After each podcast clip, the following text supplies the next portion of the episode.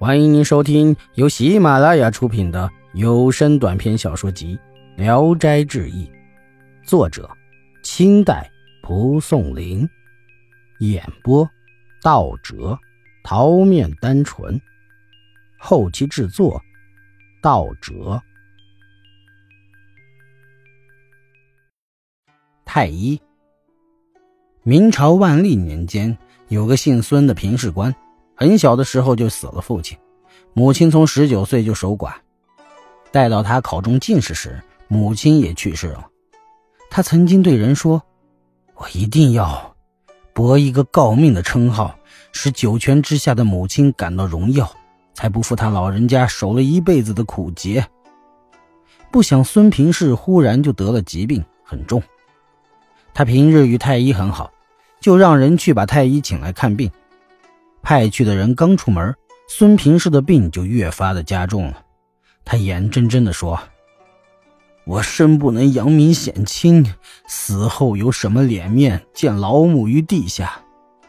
话刚说完，就咽了气儿，两眼还睁得大大的。一会儿，太医来了，听到哭声，知道孙平氏已经去世，进去吊丧。见他死不瞑目的模样，心中很是惊异。家中的人向太医说明了原因，太医说：“想得个诰命夫人的称号，这也不难。当今皇后马上就要生孩子，只要她再等十几天，诰命是可以得到的。”于是让家人立刻拿了艾条来，在孙平氏的尸体上治了十八处。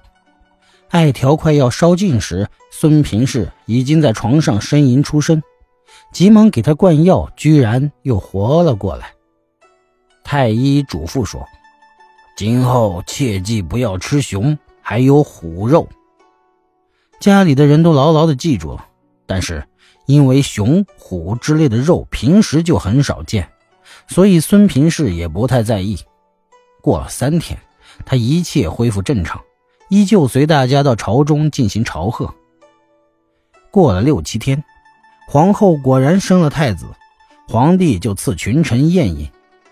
宫廷中的侍从拿出山珍海味，遍赐文武大臣。见白片中间有红丝，甜美无比。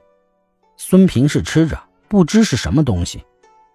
第二天问他的同僚，人们说：“呃，是熟熊掌。”孙平氏大惊失色，继而得病，回到家就死了。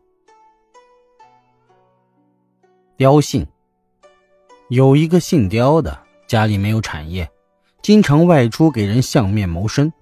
实际上他并不懂得相术，每次出去都是好几个月才回来一趟，袋子里总是装满了钱和布帛。众人都感到很奇怪。一次，同村的一个人客居在外，远远的望见一家高门内站着一个人，穿戴打扮道貌岸然。嘴里正在滔滔不绝，四周围了许多妇女。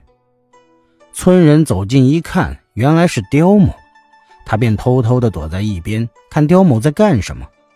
只听得围观的妇女中有一个人问道：“我们这些人中啊，有一个贵夫人，你能辨认出来吗？”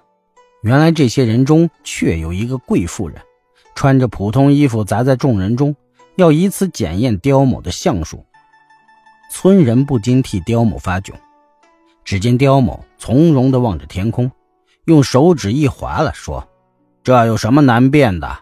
是贵人的头顶上自然有云气环绕。”众人听了都不觉得向其中一人看去，看他的头顶上有没有云气。刁某便指着那妇人说：“这是真正的贵人。”众人非常惊讶，以为他是神仙。村人回来后，述说了刁某那堪称机智的骗术，才知道这种人尽管操业不雅，但也必有过人的才气，不然怎么能够骗过那么多的人，赚取钱财，没本就能赢大利呢？本集演播到此结束，谢谢大家的收听，喜欢请点赞、评论、订阅一下。